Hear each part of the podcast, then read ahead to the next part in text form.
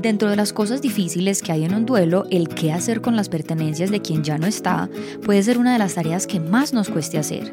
Nos quedamos con todo, a quién le regalamos las cosas, qué hacer con sus documentos y objetos de valor. En este episodio hablamos con Liliana Ramírez, experta en organización de espacios, certificada en Estados Unidos, autora del libro Enamórate de tu casa y creadora de Get Simple Colombia. ¿Por qué la herencia de nuestras pertenencias empieza en vida? ¿Cómo hacer un cierre de casa o de espacio de alguien que falleció? Conciencia y logística para gestionar las herencias materiales y tips para enfrentar el momento de organizar los bienes de quien murió son algunos de los temas que tocamos en esta charla y estos son algunos de los momentos destacados del episodio por lo menos tener tres o cuatro momentos al año de depurar y de mantener su casa en orden. Y al igual eso pues se va a quedar en, la cabeza de uno y cuando uno le toque, creo yo que uno ya tiene ese hábito y, es la experiencia para depurar y puede que le quede más fácil a uno hacerlo con las pertenencias de un ser querido, ya que uno lo hace en vida, pues le quedaría más fácil a uno pues empezar a, a ver qué se va y qué se queda, ¿no? Puede tener uno más criterios como más contundentes. Si a ti te gusta o tienes alguna afinidad con una fundación eh, para donar tus cosas, decir, oigan, X, Y, Z va para tal fundación.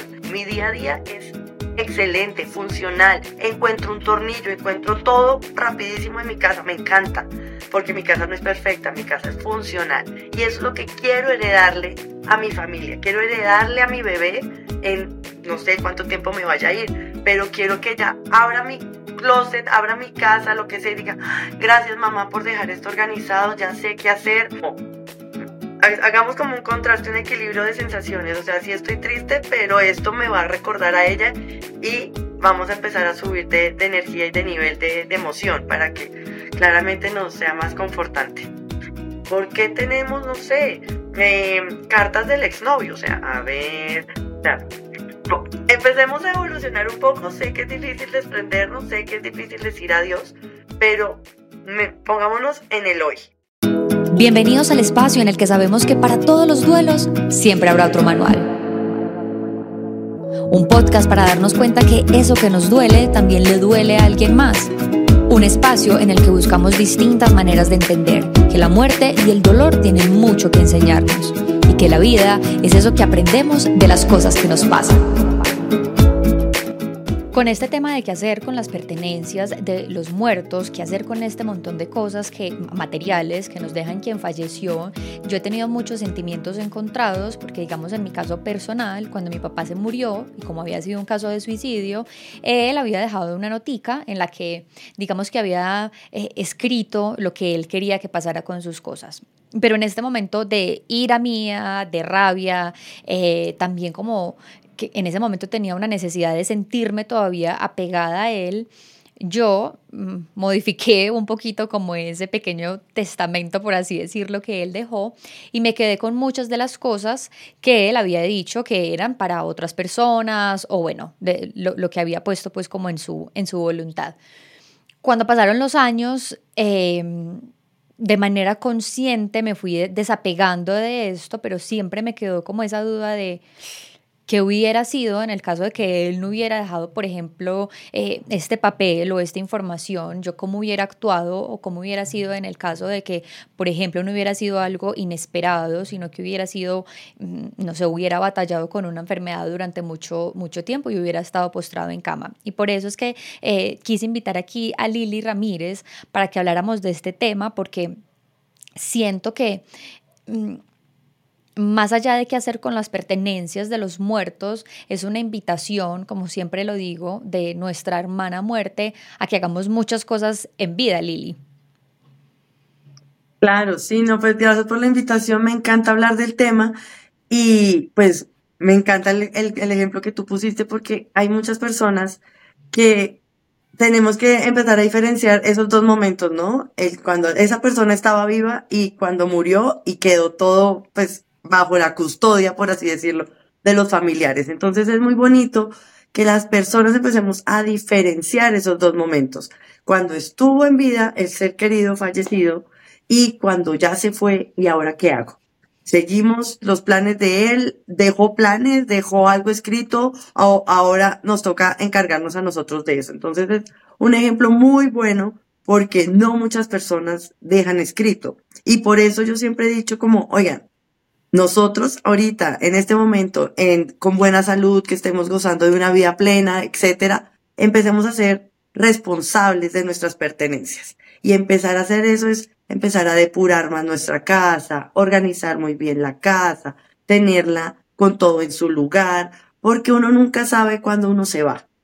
Y sinceramente, así uno no deje detallado como hizo tu papá a ese testamento, uno sí podría dejar su casa muy organizada y así las personas familiares que llegan a ver qué es lo que hay que repartir o qué hay que hacer, pues no les toque tan duro, porque esos sentimientos siempre van a estar ahí, ¿no? Ese sentimiento de luto, ese sentimiento de tristeza, en tu caso había rabia, había como angustia, qué sé yo.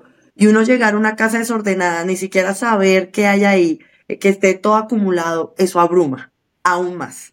Entonces, por eso es bueno que en vida y en salud, en plena y conciencia, uno como persona tenga mucha eh, responsabilidad con sus pertenencias y organizar todo muy bien y que su casa sea un santuario de orden, por así decirlo, no solo por uno, por la paz mental de uno, por el día a día de uno, sino también pensando en qué le voy a dejar a estas personas cuando yo no esté.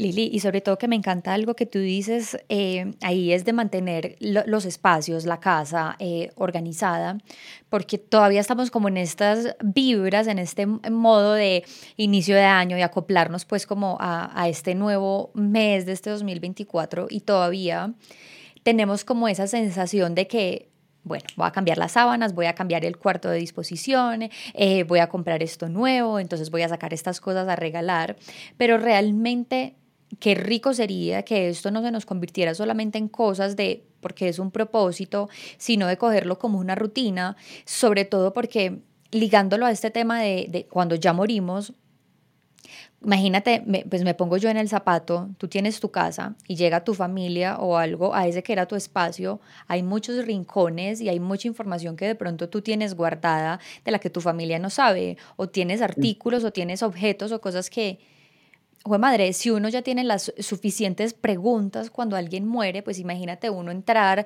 a recorrer ese espacio de una persona sin que la otra persona sepa que se va a encontrar. Exactamente, eso, eso es lo que yo quiero como el mensaje que siempre doy, es la organización de espacios definitivamente no es un lujo, no es algo, mejor dicho, que es eh, inalcanzable, no es eh, física cuántica que solo lo saben algunos, no esto es, como dices tú, son unas rutinas, son unos hábitos que uno, como digo yo siempre, en vida, con goce de una buena salud, siempre debe tener. Además, ayuda mucho, beneficia mucho a la salud mental y física. Entonces, estas ventajas tan grandes de estar organizados en la casa, en vida, también van a repercutir o se van a ver reflejadas cuando uno se vaya. Entonces, uno se va, uno muere y pues le queda a la familia una casa donde todo está depurado, donde no hay basura, donde no hay recibos públicos de hace 10 años, entonces ahí uno le aliviana eh, toda esta carga a la familia cuando uno se va. Y eso es lo que yo quiero hacer. Yo solo pienso, por ejemplo, en mi hija. Mi hija tiene dos años y yo le digo, ¿qué le voy a dejar a Olivia? ¿Qué le voy a dejar a mi bebé? ¿Le voy a dejar desorden? ¿Le voy a dejar un depósito lleno de decoración navideña que nunca uso empolvada llena de moho? O sea, ¿Qué le voy a dejar a mi bebé? ¿Qué le voy a dejar a mi familia? Entonces, este sentimiento siempre yo lo, oiga, no, yo tengo que dejar todo muy bien organizado. Mi día a día es excelente, funcional. Encuentro un tornillo, encuentro todo rapidísimo en mi casa. Me encanta, porque mi casa no es perfecta, mi casa es funcional. Y eso es lo que quiero heredarle a mi familia. Quiero heredarle a mi bebé en no sé cuánto tiempo me vaya a ir, pero quiero que ella abra mi closet, abra mi casa, lo que sea, diga, gracias mamá por dejar esto organizado, ya sé qué hacer, ya sé dónde encontrar todo, sé que todo lo que dejaste aquí le va a servir a alguien. Y eso es lo que quiero que entiendan las personas familiares o personas que en este momento estén pasando por un, una situación de salud delicada, es que pensemos responsablemente y conscientemente ¿qué le vamos a heredar a nuestra familia? Desorden, acumulación, basura o definitivamente cosas útiles y prácticas. Y sobre todo porque ahí hay algo súper importante, Lili, creo yo. A ver, yo no me los puedo dar aquí de que soy la persona más ordenada del planeta Tierra, ¿cierto? Porque realmente em, fui la típica adolescente que dormía hasta tarde, que la cama siempre estaba destendida, que tenía la silla donde acumulaba todo. O sea, soy esa clase de persona. Pero creo que a los desordenados nos pasa algo, porque me lo ha dicho mucha gente, y es que cuando nos dedicamos a ordenar, nos queda o sea, un orden así, toda la ropa eh, súper bien doblada por colores. Todo. Entonces, digamos que es también una transformación que yo estoy haciendo porque descubrí algo muy importante que ligue con lo que estabas hablando y es de cómo este tema de acumular o del desorden o el de tener esta silla con el montón de ropa y de todo esto, cómo eso le roba energía a uno, que uno no se da cuenta, ¿cierto? Pero no es lo mismo, Lili, por ejemplo, cuando uno se acuesta en una cama que está destendida, que dejaste todo el día descendido, que, eh, no sé, no le has cambiado las sábanas en un buen tiempo, a cuando te acuestas en una cama en la que tendiste súper bien la sábana, que no le queda la ruguita, que tal vez entonces si te gusta le echas un perfumito o una brumita para linos, lo que sea.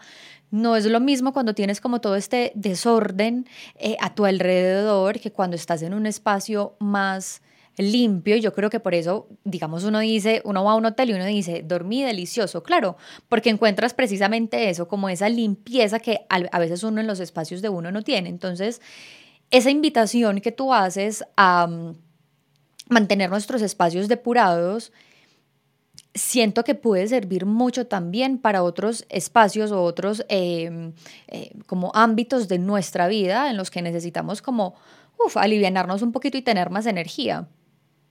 Claro, sí, o sea, todo ya, hay muchas investigaciones, o sea, ya está el Instituto Nacional del Dormir, que es en Estados Unidos, o sea, el Sleeping, no sé qué Institute, y nos dice eso, o sea, uno recarga energía, uno descansa, hay bienestar, hay mejor calidad de vida cuando tus espacios, especialmente el cuarto, está totalmente organizado, tu colchón está adecuado para tu dormir, tu almohada, o sea, toda la armonización de los espacios te va a beneficiar, ¿vale? Entonces, eso también es un tema que en vida uno debería disfrutar. Pero lo que te digo, o sea, hay que empezar a escoger como esos rutinas, esos hábitos, porque definitivamente uno debe disfrutar muchas cosas de su casa en vida. Por eso, pues, en mi libro Enamórate de tu casa, eso es lo que yo digo, hay que enamorarnos. Cuando uno está enamorado, uno cuida, uno mantiene cada detalle, uno todo está cuidadosamente eh, puesto. O sea, cuando uno está desenamorado, entonces ahí qué pasa, uno se olvida de las cosas. Y eso es lo que yo no quiero, que uno se olvide de su casa, que uno la deje así como a la ligera. No, uno debe tenerla siempre con todo en su lugar, que la decoración sea lo que a ti te guste en este momento, te llene, te haga sonreír y eventualmente cuando te vayas, esa casa que tú cuidaste con tanto cariño que con la cual estabas totalmente enamorada, entonces ahí es cuando tu familia entra y dice, esta es la casa. Yo tuve un caso de, de, una, de unos clientes acá en Bogotá que era, esta es la casa de mi tío. O sea, el tío se fue y cuando entraron recibieron todo ese amor del tío que había dejado ahí, no recibieron desorden, no recibieron definitivamente acumulación de nada, sino decían, contaban historias bonitas, o sea, es algo sorprendente como cuando se ve, cuando alguien estuvo enamorado de su casa y lo mantuvo de esa manera totalmente armoniosa, cuando llega otra, otra persona donde oh, aquí hubo no sé, como olvido, está sucio, está, entonces uno empieza a equilibrar como todo eso y lo que pues yo siempre les he dicho, enamorémonos en ese momento de nuestra casa y heredemos esos espacios tan armoniosos. Eso es lo que yo quiero, ese es el mensaje que yo quiero. Primero, responsabilizarnos nosotros en vida, dar todo lo mejor en nuestra casa para disfrutarla habitarla, como ayer estaba en un curso diciendo que uno no vive, uno habita su casa. Y después, para que llegue la familia cuando uno no, se, no esté, yo en este caso siempre me imagino a Olivia abriendo mis closets, abriendo mi cocina, diciendo, gracias mamá, dejaste lo necesario. Gracias mamá, siento tu amor en cada detalle, o cosas así, para que no sientan uy, más tristeza y más estrés cuando lleguen a desocupar mi casa. Yo creo que parte de lo que tú estás diciendo tiene que ver con algo eh, del que yo me he dado cuenta, no, no solo pues desde que inicié este proyecto, sino conmigo misma, y es como todo esto tiene que ver con las creencias que uno tiene sobre, sobre la muerte, sobre el dolor, sobre el duelo, porque muchas veces me he encontrado con comentarios que incluso a mí a veces eh, como que los, los llevo a pensar, y es que entre más hablamos de estos temas, o por ejemplo, si yo el día de mañana me pongo a organizar y yo digo, bueno, pensemos en el escenario en el que yo el día de mañana no esté, cómo me gustaría que mi mamá, por ejemplo, encontrara mis cosas, uno no se anima tanto a pensar en eso porque cree que pensando en eso está atrayendo. ¿Cierto? Entonces pasa lo mismo, uno no se atreve a tener estas conversaciones con la pareja de ven, ¿qué hacemos el día que alguno de los dos falle? ¿Qué hacemos con nuestro hijo? Tatán, porque mm, si empieza a creer como que está atrayendo a que llegue la muerte. Pero esto que tú dices me parece fundamental porque Creo que ahora tenemos muchísimas herramientas, esta de, por ejemplo, organizar eh, los espacios, el tema de dejar unas voluntades anticipadas por si el día de mañana te sucede algo, no puedes hablar, qué va a hacer tu familia, porque siento que lo más importante de todo esto es el de quitarle a nuestras familias el peso y el dolor adicional de qué hacer, ¿cierto? Porque más allá, exacto, más allá de que lleguen al espacio y lo encuentren súper lindo, es claro que uno siente que también regalando algo, donando algo, se siente mal uno de, madre, estoy entregando algo que es que le pertenecía, que era de él. Y creo que cuando podemos hacer estas cosas que me encanta, em, que sea este como el, el, foco de, de, lo que haces y lo que dices, que sea desde hacerlo en vida, ¿cierto? De, de preocuparnos por eso y de ocuparnos por eso en vida. Creo que es la solución más efectiva para que a nuestras familias, cuando sea el momento de llorarnos, pues solamente estén llorando por nuestra ausencia, no porque tienen que resolver qué hacemos con el médico, qué hacemos con la casa, es que dejó este crédito y no sabemos qué hacer, dejó un montón de cosas inconclusas que quedamos nosotros embalados. Exactamente, o sea, esa responsabilidad recae totalmente en nosotros, o sea, si uno no organizó sus cosas, no planificó, no, no programó, no dejó algo escrito, no habló, porque es que las personas, no sé por qué tienden a rechazar este tipo de, de, de conversaciones y pues creo que es saludable. Para mí, no sé, sí, es incómodo, sí, pero eso no significa que es negativo, ¿vale? Eso no significa que ya atrajiste la muerte, mejor dicho, o sea, son como, como empezar a alejarnos de esos estigmas que tenemos en la cabeza y es empezar a, pues, a, a enfrentar, a enfrentar, a confrontar a nuestra familia y decirle, mire, yo quiero que todo esta parte sea donado. Yo quiero que esto eh, tú lo conserves o que mi hermana o que mi papá o qué sé yo o mis primos. O sea, ya empezar a hablar de eso me parece saludable. Es algo que genera una paz interior. Entonces sí es bueno primero que todo hablarlo fresca, no hay ningún misterio, sin incomodar a nadie. Dos, si lo puedes dejar escrito muchísimo mejor y empezar a tener como ese, ese plan de acción. A mí me parece, pues sí, suena como muy cuadriculado, pero es que uno no puede dejar nada de, pues como a la ligera. Entonces, lo que dices tú, eh, bueno, cosas bancarias, deudas, eso hay que hablarlo, eso hay que decirlo.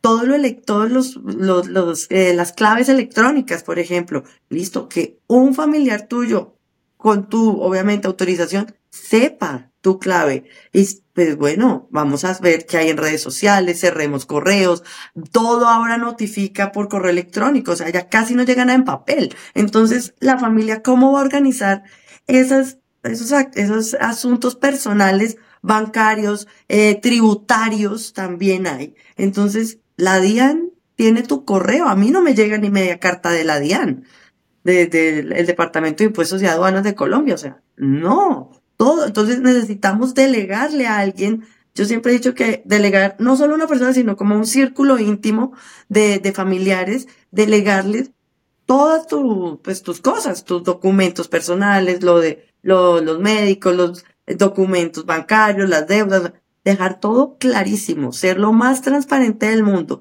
Si tienes algún secreto por ahí, pues bueno, cuéntale a que tienes más confianza, porque hay que dejar todo resuelto. O sea, no, oh, encontré en la última caja de cajón por allá eh, un papel ahí, un pagaré firmado blanco en blanco y uno, pues pucha, ¿esto qué es?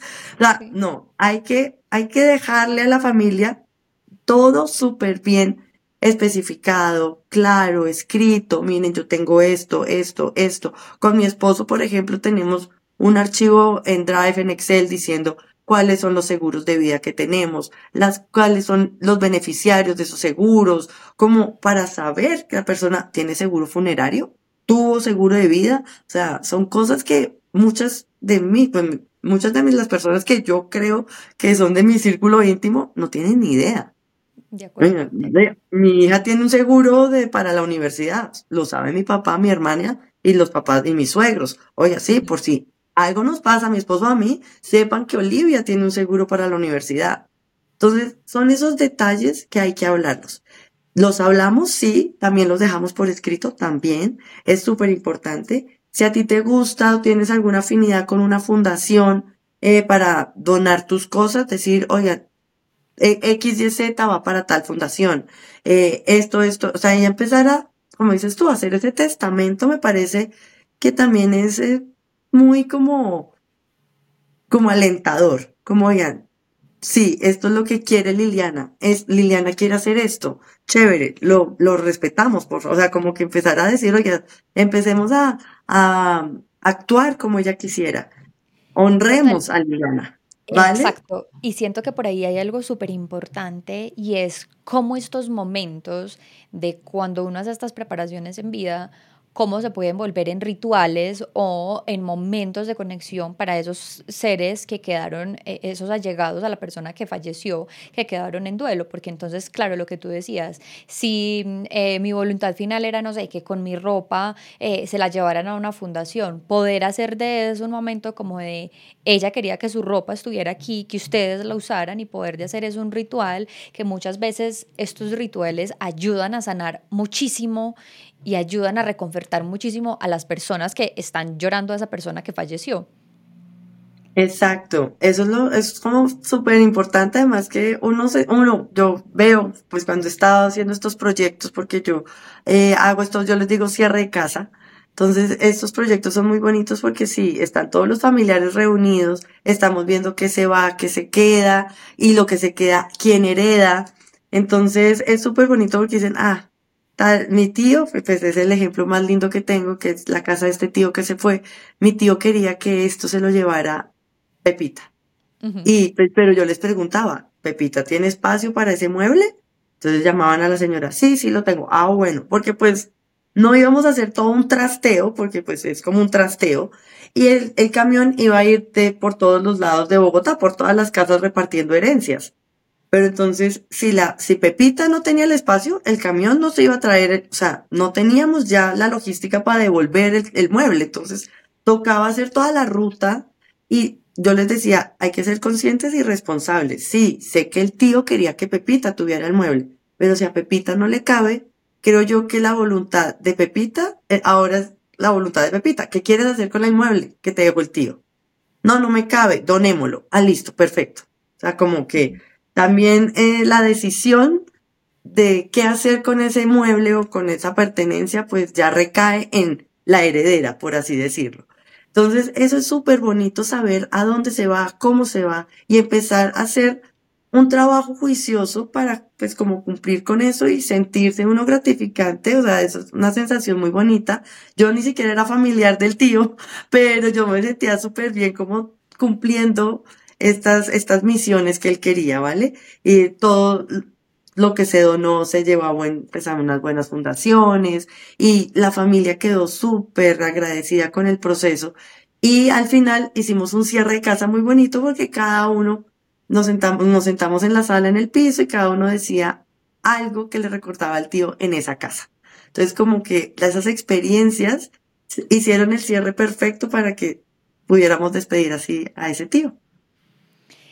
Lili, para las personas que en este momento están viviendo un duelo y que necesitan también hacer como ese cierre de casa, de, habitación, de espacio de esta persona que trascendió, ¿cuáles son como esas recomendaciones em, que les podemos dar para poder hacer esto de una manera que claro que va a doler, pero que pues se pueda sentir como, como reconfortante para el corazón?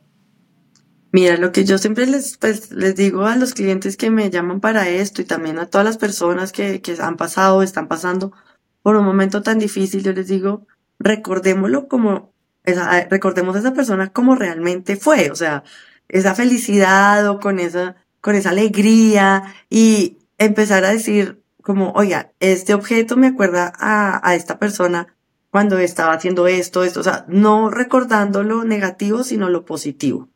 ¿Vale? Sí, obviamente uno lo va a extrañar toda la vida, ese dolor puede que nunca se vaya, pero sí es empezar a decir, bueno, ¿cómo vivió él y cómo creo yo que él estaría disfrutando esto? Y venga, yo lo disfruto igual como él lo estaba disfrutando. Entonces, si era coleccionista de carritos, venga y yo, si me voy a quedar con esta colección de carritos, la voy a disfrutar al máximo como lo haría mi tío. O lo voy a hacer al máximo como lo haría mi mamá. Entonces, o sea, es el reflejarse y empezar a decir, bueno, esta persona me lo heredó a mí, venga y yo lo disfruto con toda el alma. No lo voy a guardar en un cajón, no lo voy a guardar en el depósito para que se empolve, no, venga y disfrutémoslo.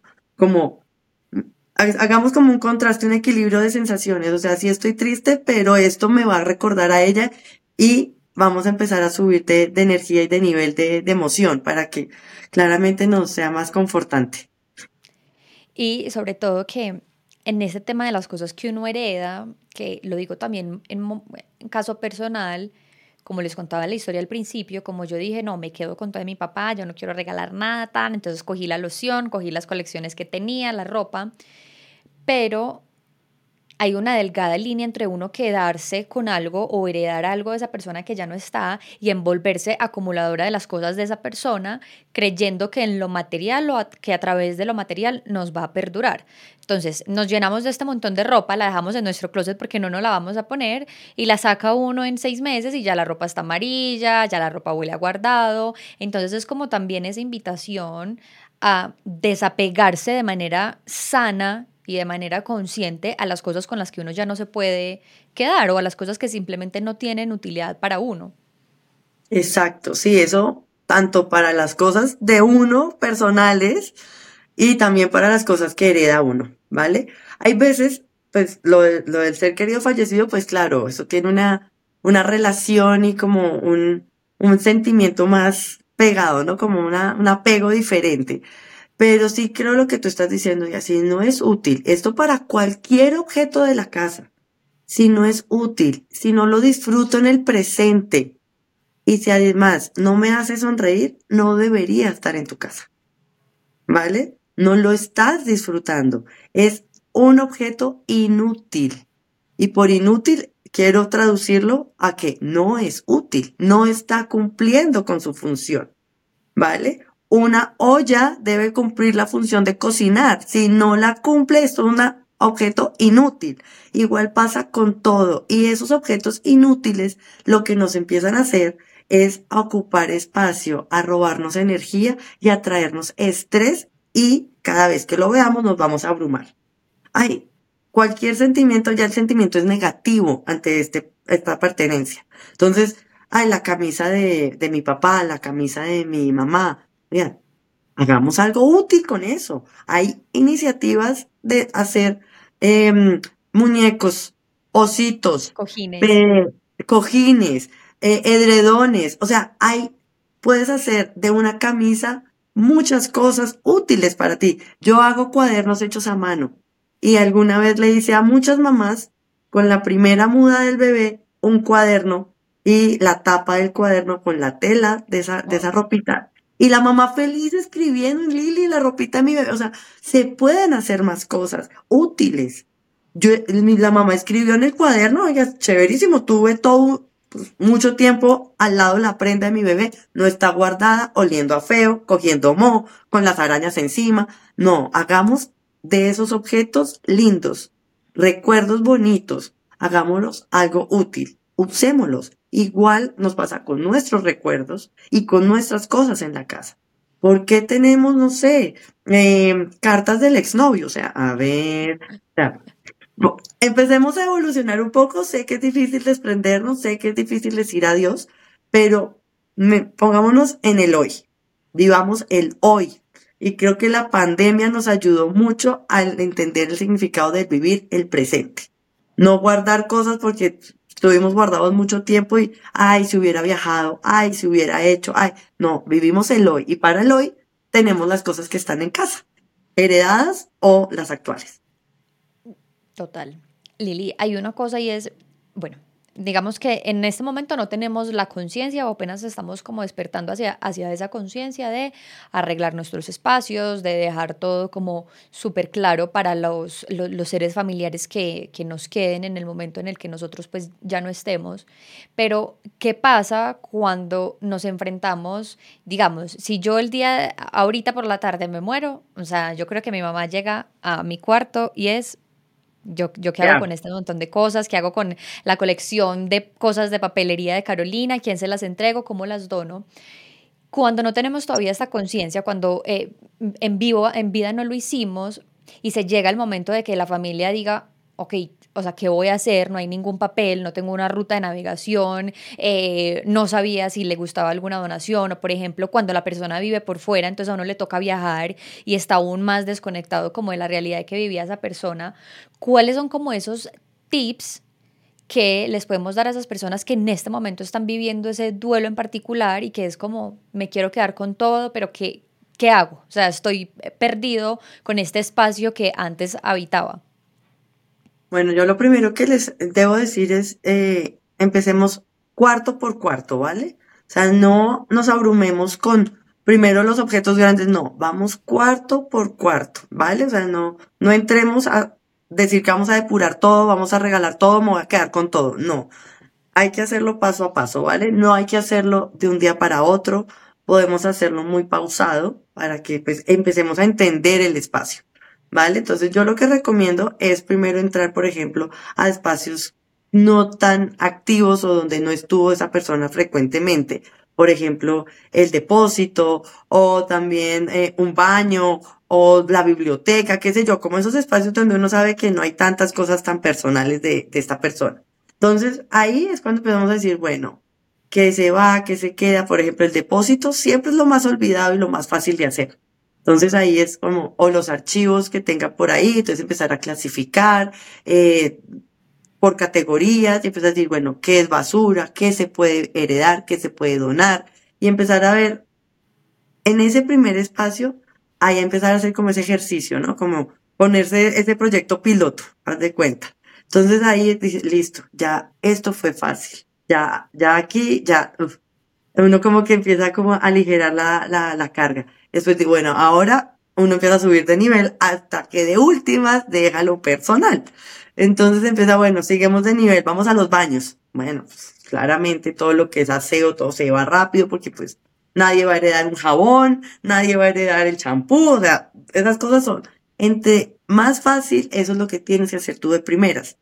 Okay. Ya después empieza lo grande, que es, bueno, los documentos. Entonces eso es otro momento más, pues, más largo y más dispendioso. Y al final, solo al final, les digo yo que hagan el tema de la ropa y los objetos personales.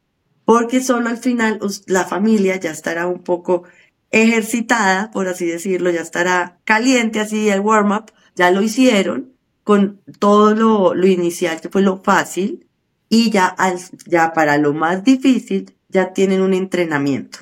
Entonces, esto es lo que yo les digo, que hagan como ese plan de acción desde lo más fácil a lo más difícil.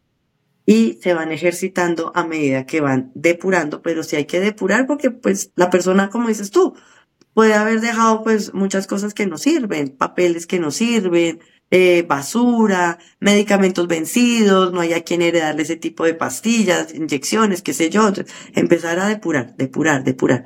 Y ya al final nos quedamos, y es decir, bueno, vamos a donarlo, a mí me parece una muy bonita opción porque sí, definitivamente uno, uno ayuda a una persona que lo está necesitando. Entonces me parece que es algo gratificante para uno que está aquí que, con ese dolor de, de perder al ser querido. Es bueno, ayudémosle a alguien más. Y ya cuando hay herencias, es bueno empezar a hacer como atar cabos, digo yo. Entonces, bueno, eh, esta mesa me acuerdo mucho que le encantaba a mi sobrina, preguntémosle si la quiere, no sé qué, o sea, empezar como a ver, a relacionar sentimientos con personas. Entonces empezar a heredar de esa, de esa manera. Obviamente siempre muchas personas dicen, no, pero primero los hijos, después los, los, los familiares más cercanos en cuanto a sangre, pero uno no sabe que hay familia que uno escoge, como los amigos. Total. Entonces también hay que pensar mucho en esas otras personas, como la familia extendida. Entonces es también, es analizar esos criterios, ¿no? ¿A quién le heredo? ¿Por qué? Y hacia dónde se va a ir. Entonces es, es muy bonito. Y sobre todo... Esa, esa reflexión. Total. Y sobre todo hay, como tú lo decías, Lili, tomarse su tiempo. Me acuerdo que hace como un, par de meses me escribió una persona que me decía, mira, es que mi mamá se murió hace, creo que eran como seis meses. Me decía, yo todavía no puedo entrar al cuarto de ella, lo tengo cerrado, no he podido hacer nada. Yo creo que el empezar también por estos espacios que no, no se habitaban tanto o que son más fáciles, eh, preparan mucho para esto, pero también es uno irse tomando las cosas a, a su ritmo, a su tiempo. Claro, hay momentos y hay situaciones en las que uno dice, pues sí, el apartamento era alquilado, toca sacar todo, listo, bueno, tan, tenemos que apurarnos.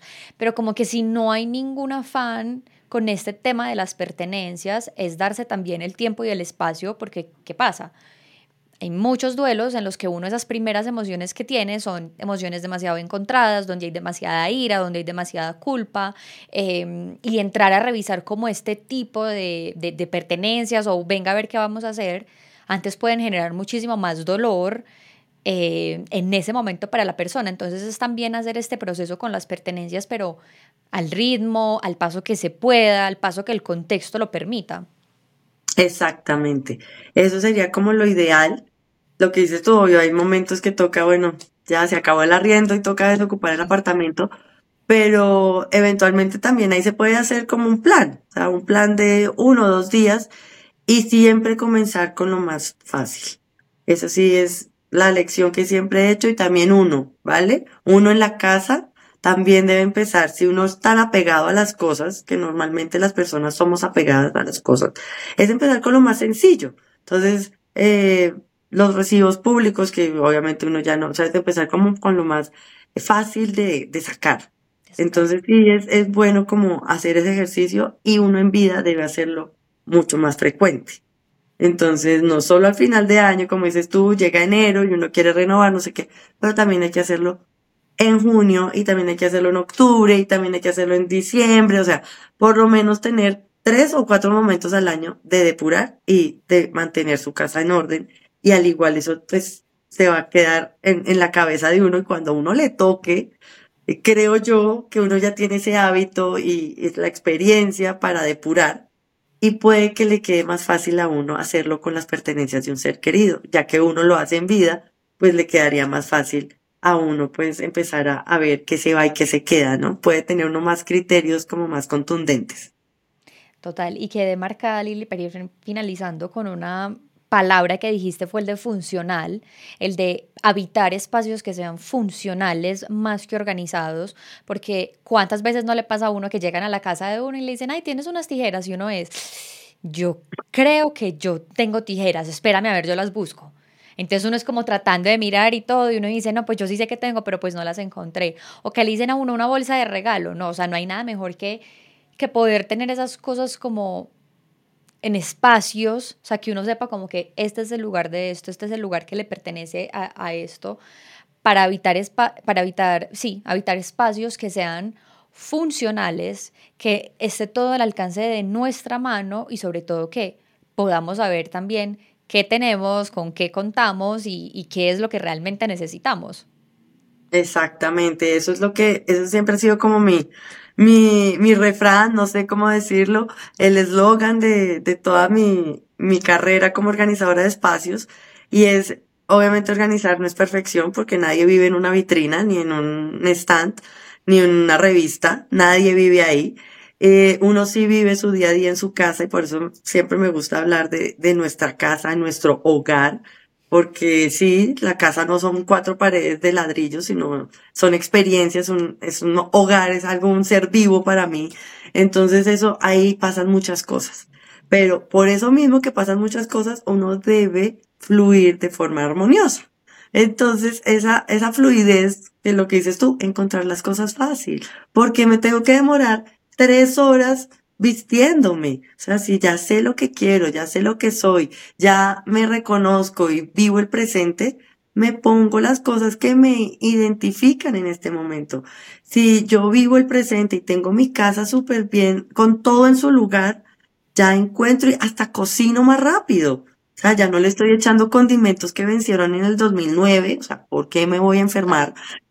Son cosas que, que uno empieza a calar más finito y empieza a decir, mi casa debe tener lo que realmente vivo hoy, no con condimentos de hace siete años que traje de un viaje exótico, no, ya chao, ya se vencieron. Eh, ya no debo tener la ropa de, no sé, de cuando estaba embarazada, yo ya no, ¿por qué tengo que tener ropa de hace dos años? Ya no, ya no tengo panza. O sea, son cosas que uno empieza como a, a decirle adiós y a descartar.